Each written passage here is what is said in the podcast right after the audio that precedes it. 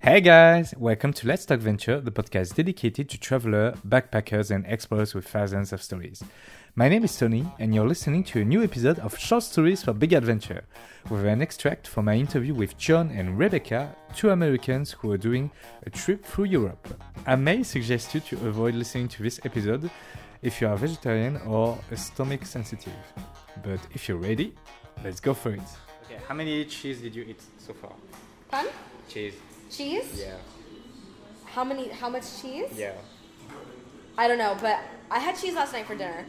But I have to say, the best cheese I've had was in. Oh frick! I don't. It was amazing. It was a ball of fried cheese. Yeah. Oh my gosh. No, no goat cheese. I think it's like um, I think I was. the same cheese they use for the hamburger or no? No, no. It was like a ball of white cheese. Oh yeah, I see. Okay. It was amazing. I've never had. No, I won't eat blue cheese. Um, I don't like blue cheese. It's gross. It's all crumbly, and you put it on salads. You're like, whoa, it's icky. No. Burger. No. Who are you? Are you an American? I'm French, so I- it's good cheese. uh, The cheese culture. Growing yeah. up, my, my dad preferred blue cheese salad dressing over any other thing else. So I always Ugh. ate blue cheese. Oh, No way. I love blue cheese. My mom would like put some on, and I'd be like, that's disgusting. But I was a really picky eater as a kid. Blue cheese, I still won't eat. But like, I'll eat eggs now. Um, What? Only eggs? eggs. Like I wouldn't eat eggs as a kid. Okay. And then I slowly started to maneuver. Like, okay, fried egg is okay now. And then scrambled egg, and now hard boiled. cheese you've ever had? The weirdest cheese?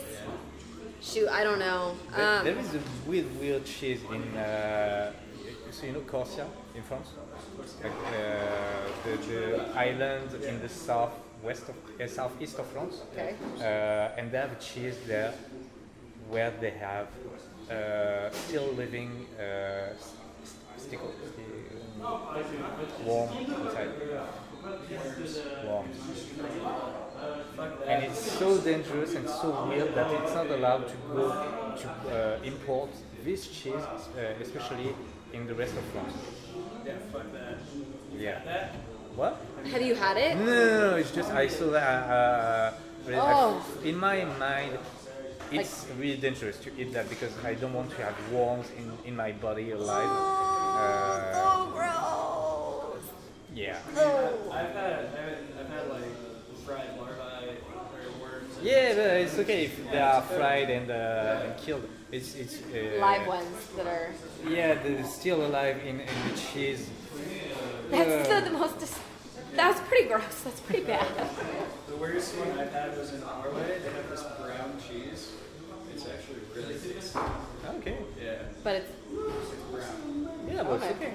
Yeah, yeah, it's good. Yeah. I don't think there's I've ever- nothing. There's nothing alive inside. No. Except except for True. bacteria or True. this kind of stuff. I don't think I've ever had anything like weird cheese. I'm not a, that adventurous at cheese. Actually, not that adventurous. I love trying new stuff. Don't get me wrong, I do too. But if there's like anything alive, obviously now I have to talk about that. Anything alive, I'm not gonna eat. But Korea, South Korea, there are going to be a lot of things alive. nope, not doing it. South Korea, there's lots of things alive, I guess. Not doing it. Nope, nope. But like, I won't eat liver. Um, organs, basically, I'm not down. Tendons, because like Vietnamese has like tendon. tendon and Oh, that's stuff, so and cartilage, yeah, pho, no, no way, God, I must not happening. I once had, so the first time I ever had pho. Have you ever had pho? But it's fun. Vietnamese soup. Ah, pho. It's pho, yeah. So yes, pho, pho. Wherever you, where from wherever you At least come. we're not calling it pho. True, that's true. That'd be embarrassing. What is, Ah. how do you say pho? Pho, pho, How did you, what did you say? The other parts of the state call it pho. because it's spelled P H O. Yeah? So people will say pho Yeah? if they don't know, but it's pho. Pho. Of- of pho. Pho. Well, In the in French, pho. No, no, in, in Vietnamese. Oh. Oh, okay. Well, in the States, we call it fuck. fuck. Yeah. There is a there is a restaurant in my college town that was pho with cake. Oh, that's great. I love it. That's like great advertisement. Um, Well, the first time, okay, so the first time I had pho, though, I didn't know what it was, right? And my friends were like, "You have to go try it," and they ordered it for me, and like I'm eating it, it's really yummy, and then I find like this piece of cartilage. I'm like, I don't know what this is. This is really odd. Whatever. And then there were like tendons in it, and I didn't. I thought that they would like, it was like octopus or something. I was like, why is there octopus in my meal? Um,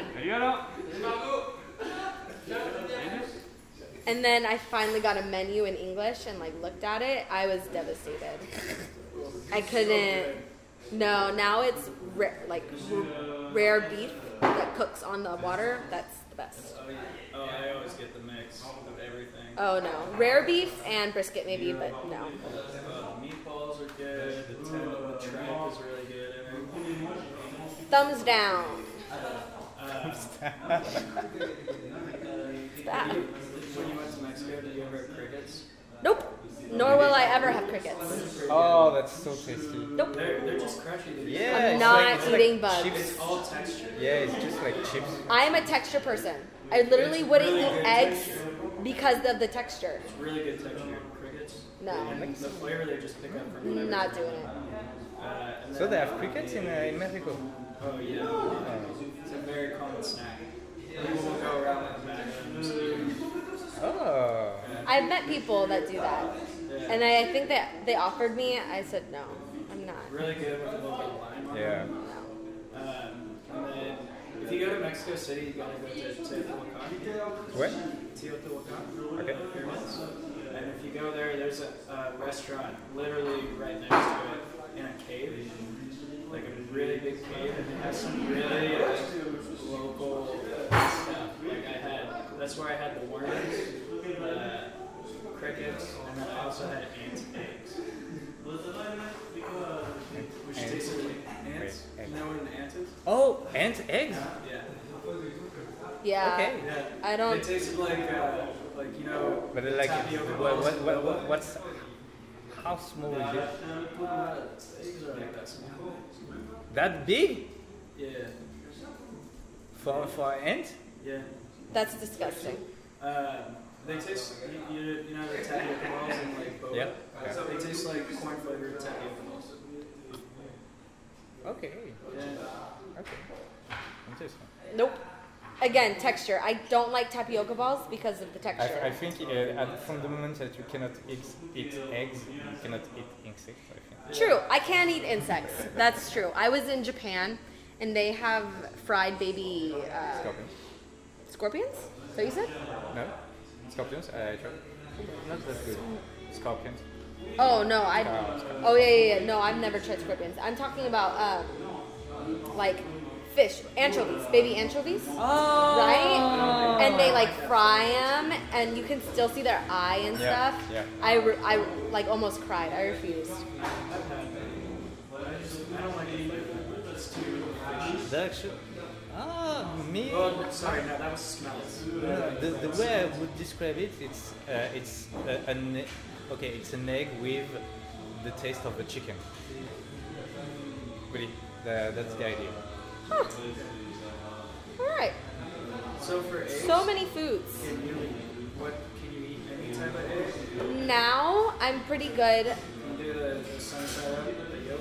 That's my favorite. That's actually what I could do from the beginning, because I love the yolk. It was the white part I didn't want to eat because the texture. What is the yolk? The yellow. Oh, the yellow in, in uh, an egg. Yeah. So I loved that part. And then as I got older, I slowly would eat more of the white, but not the ends. I still don't like the ends that are like crispy. Um, I tried hard boiled eggs this past.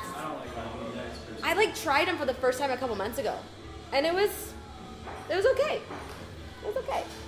I, Not I my favorite. couldn't I couldn't just eat a hard boiled egg. I don't know how people do that. Yeah. I've had it, like I can deal with it in salads, but Or on sandwiches, not on salad, but on a sandwich. They, yes. they do that in China. Like they have this these eggs uh, cooked in uh, a tea water. yeah. And it's actually really good because it haven't uh, had brings a lot of flavors Interesting. inside. Yeah. So the egg absorbs the the, The tea. the tea. Have you had a Scottish egg or a Scotch egg? No. It's uh, it's uh, what do you call it? Not not fully boiled hard egg, so the yolk is still running. Oh yeah, Yeah, that's yum. and then they put a s- uh, sausage around it, and then they bread it and fry it. That actually sounds really yummy. That actually sounds like every weird uh, dishes they do in England. Yeah, yeah. Have you had haggis before? yes, actually really good. It's really good. It's I like liked a more haggis. Tender, spicy meatloaf. Yeah, it's good. What kind of what is this? I Haggis. H A G G A It's a S. Scottish Haggis. dish. They they take all the remaining parts of the sheep, like that they don't normally eat, like the brain, the eyeballs, the, the heart, you know, all the different organs. They grind it up and stuff it into the stomach with some oats and spices. And they tie off each side of the stomach and boil it, and then they cut open the stomach and they take the insides and put it with uh, mashed potatoes and mashed turnips. Why did you tell me that?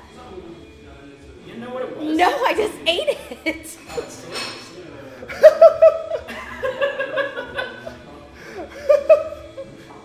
Oh my gosh, I'm devastated. It's so good. Oh my gosh, that's so gross. I ate it like with a sandwich. It was so good.